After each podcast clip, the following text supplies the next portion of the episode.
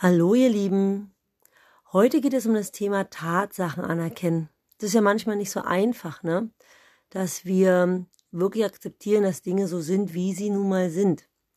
Dass das aber ganz wichtig ist, zeige ich euch heute mal an dem Beispiel der Reitschülerin, die ich gestern Abend als letztes hatte. Es war eine neue Schülerin und äh, sie kam mit ihrem Stütchen in die Halle und äh, trabte so ein paar Runden ab und ich habe hab sie so ein bisschen beobachtet. Und es ist eine Reiterin, die durch die Geburt ihrer beiden Kinder schon lange pausiert hat. Ähm, wir haben unseren Unterricht gemacht und mir ist auch äh, schon ziemlich schnell klar geworden, dass die Reiterin mal sehr, sehr gut geritten sein muss sehr, sehr viel Erfahrung hat und auch sehr viel theoretisches Wissen und sehr viel Gefühl hat. Aber dass einfach mal mehr als ein Jahrzehnt Pause zwischen genau diesen reiterlichen Erfolgen und reiterlichen Gefühlen liegen und dass sie jetzt erst wieder anfängt, ähm, neu sozusagen sich auf dem Pferd ähm, einzustimmen, sich zu Hause zu fühlen, also überhaupt erstmal wieder in Gange zu kommen, wie man so schön sagt. Und ähm, die Reiterin hatte viele Ideen, ne? dass das Pferd nicht in Anlehnung richtig geht, dass das Pferd schief ist, dass das Pferd hinten ungerade läuft und dass das Pferd dieses macht und dieses nicht macht und dieses Problem hat und jenes Problem hat. Und was den Unterricht unglaublich erschwert hat, war, dass, ähm, ja, stellt euch vor, ähm, es hinkt vielleicht ein bisschen das Beispiel, aber stellt euch vor einen Rennfahrer, der ähm, sitzt nicht in einem Ferrari, sondern in einem ähm, VW Polo und möchte unbedingt mit diesem VW Polo nun eine, äh, weiß ich nicht, äh, ein Rennen fahren und ähm, merkt einfach nicht, dass der VW Polo nun einfach mal kein, kein Rennferrari ist und äh, versucht wie wild mit diesem VW Polo äh, dieses Rennen zu fahren. Das klappt natürlich nicht. Und ähm, so ähnlich ist es, wenn man früher sehr erfolgreich und sehr gut geritten ist, aber einfach mal 14 Jahre nicht auf dem Pferd gesessen hat. Und ähm, die Abläufe, die man so verinnerlicht hat, ja, dass das auch die, die, die Muskulatur, die man aufgebaut hat und einfach die Routine, dass das einfach Ewigkeiten her ist. Und wenn man sozusagen versucht, ein Rennen zu fahren, obwohl man überhaupt gar nicht dafür fit genug ist, dann ist Frust und Enttäuschung und Misserfolg vorprogrammiert. Und äh, dieser Misserfolg, das ist ja nicht nur so, dass der Rennfahrer total stinkig und maulig ist, dass äh, ähm, das nicht funktioniert, sondern in dem Fall unser Pferd, bei unserem Beispiel ist natürlich auch unser Pferd über die Ungeduld des Reiters, mh, hm, das äh, ist natürlich auch nicht zuträglich. Auch wenn der Reiter oft selber gar nicht merkt, dass er ungeduldig ist, weil er versucht einfach nur sein Bestes zu geben, keine Fehler zu machen und alles gut zu machen.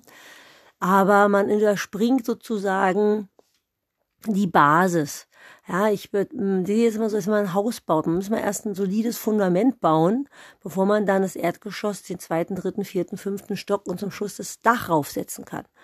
Und wenn man aber die ganze Zeit damit beschäftigt ist, die Dachziegel ähm, auszusuchen, beziehungsweise an den Dachziegeln rumzumosern, äh, hat aber gar kein Fundament gegraben, naja, dann äh, stürzt das Haus halt irgendwann mal ein.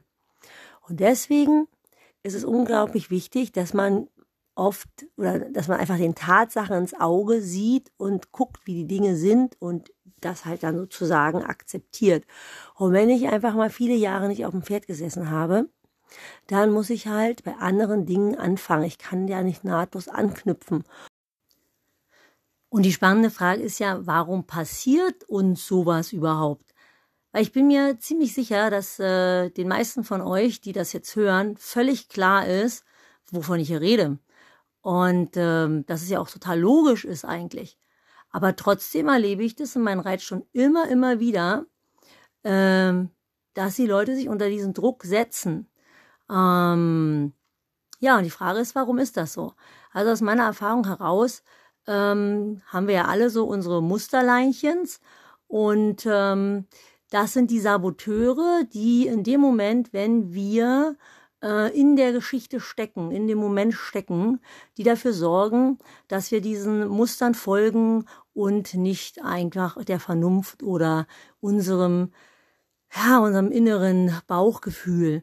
Also zum Beispiel, ähm, meistens gestern Abend war das zum Beispiel das Muster gut genug sein, ähm, äh, das hinbekommen wollen, keine Fehler machen wollen.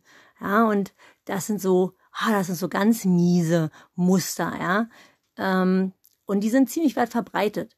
Wenn ich den großen Anspruch habe, etwas richtig zu machen und keine Fehler zu machen und gut genug sein zu wollen, Leistung bringen zu wollen, dann kann ich natürlich in so einem Moment, wenn ich ganz viel Wissen habe und genau weiß, wie es geht, genau weiß, wie sich das anfühlt und ich krieg das jetzt nicht hin, boah, dann stehe ich unter einem enormen Druck. Und äh, dieser enorme Druck, ähm, da, da, da kann man dann nicht mehr wirklich einen klaren Gedanken fassen. Und die Frage ist ja, wie komme ich dann aus so einer Nummer raus?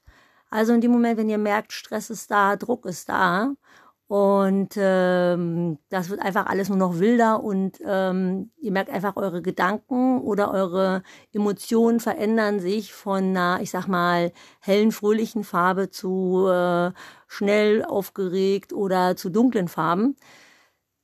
Dann einfach mal kurz innehalten, durchparieren zum Sherit, ein paar Mal tief ein- und ausatmen, sich umschauen, überlegen, okay, was ist jetzt hier wirklich los? Und dann einmal probieren zu gucken, wo bin ich, an welchem Punkt bin ich gerade, was ist das wirklich, wirkliche Problem der ganzen Geschichte. Und es wäre in dem Fall zum Beispiel zu erkennen, okay, ich weiß, wie es geht, ich konnte das auch alles mal vor 14 Jahren. Das ist ein neues Pferd, was ich reite. Ich reite noch nicht so lange. Ich bin 14 Jahre nicht geritten. Vielleicht habe ich auch gerade das erste Mal mit einer neuen Reitlehrerin Unterricht ich muss das nicht alles jetzt können. Also, das bedeutet, in dem Moment, wenn man dieser Tatsache ins Auge sieht und diese Tatsache einfach anerkennt, dass das jetzt so ist, äh, auch anerkennt, dass man gerade Leistung bringen möchte, aber das einfach nicht kann und das muss man auch nicht. Da braucht es eine Milde zu sich selbst. Also diesen Anspruch, ist gut, richtig, was auch immer machen zu wollen, loszulassen und sich selbst die Zeit einzuräumen, zu lernen. Und lernen bedeutet in dem Sinne auch Fehler zu machen, das nicht gleich hinzubekommen, das öfter zu wiederholen, sich von dem anderen auch sagen zu lassen, was man falsch macht. Ich meine, das will man ja logisch, sonst geht man nicht zum Unterricht. Aber unbewusst hat man ja den Anspruch, dass man das eigentlich alles hinbekommt. Ne? So ganz vertrackt. Also man muss wirklich da auch mal in die Tiefe schauen, was wirklich, wirklich hinter unserem Verhalten und unseren Gedanken und Gefühlen steckt.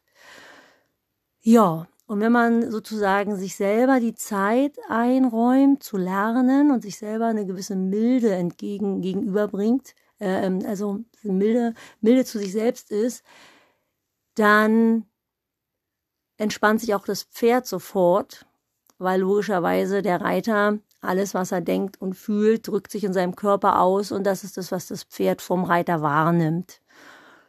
Ja, das wäre sozusagen die äh, erste Hilfe, Maßnahme für so eine Situation, wie ich sie vorhin beschrieben habe. Und, und so gibt es noch viele, viele, viele andere Beispiele, wo es äh, einfach äh, für, also um erfolgreich zu sein und um glücklich zu sein, entscheidend ist zu gucken, was ist wirklich, dagegen keinen Widerstand zu leisten, so zu nehmen, wie es jetzt ist, und dann kann man auch genau da ansetzen, wo das Problem ist, nämlich im Fundament. Und wenn man das Fundament gut gebuddelt hat, dann kann man dann weiter an seinem Haus bauen. Also schaut einfach mal, wo ihr Widerstand leistet und Dinge nicht äh, anerkennt, Tatsachen nicht anerkennt und euch dadurch vielleicht in einer Sackgasse befindet. Ja? Und wenn es nur so eine leichten Sachen sind wie, das ist auch ein Beispiel aus dem gestrigen Schulalltag, ähm, hatte eine Reiterin, da lief der Sprenger in der Reithalle und das Pferd lief vorher wunderbar, der Sprenger lief, danach war das Pferd unkonzentriert und ähm, die Reiterin hat einfach die ganze Zeit wieder darüber nachgedacht, warum ist denn das Pferd jetzt so kacke drauf? Es lief doch gerade eben noch und jetzt läuft es ganz doof und wieso, weshalb, warum? Und wir sind überhaupt nicht zum Arbeiten gekommen, weil ich die ganze Zeit damit beschäftigt war, zu der Reiterin sagt, ähm, das ist jetzt einfach so, dass die Scheiße läuft, fang doch bitte nochmal von vorne an.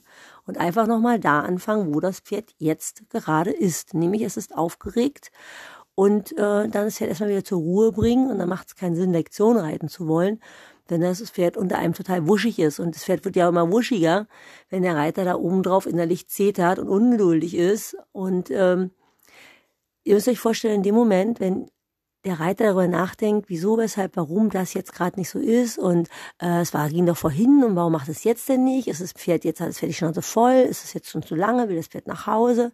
Wer reitet denn da das Pferd? Also wer ist denn derjenige, der äh, dem Pferd sagt, äh, auf welchem Hufschlag es gehen soll, was es mit seinem Bauchmuskel machen soll, was es mit seinem Hals machen soll? Ähm, ja, wir sind ja zum größten Teil abgelenkt in dem Moment mit unseren gedanklichen Konstrukten und überhaupt nicht im Gefühl und können das Pferd unter uns nicht wirklich gut formen und einrahmen. So, das war's für heute. Ich wünsche euch eine schöne Zeit. Bis zum nächsten Mal. Eure Nicole.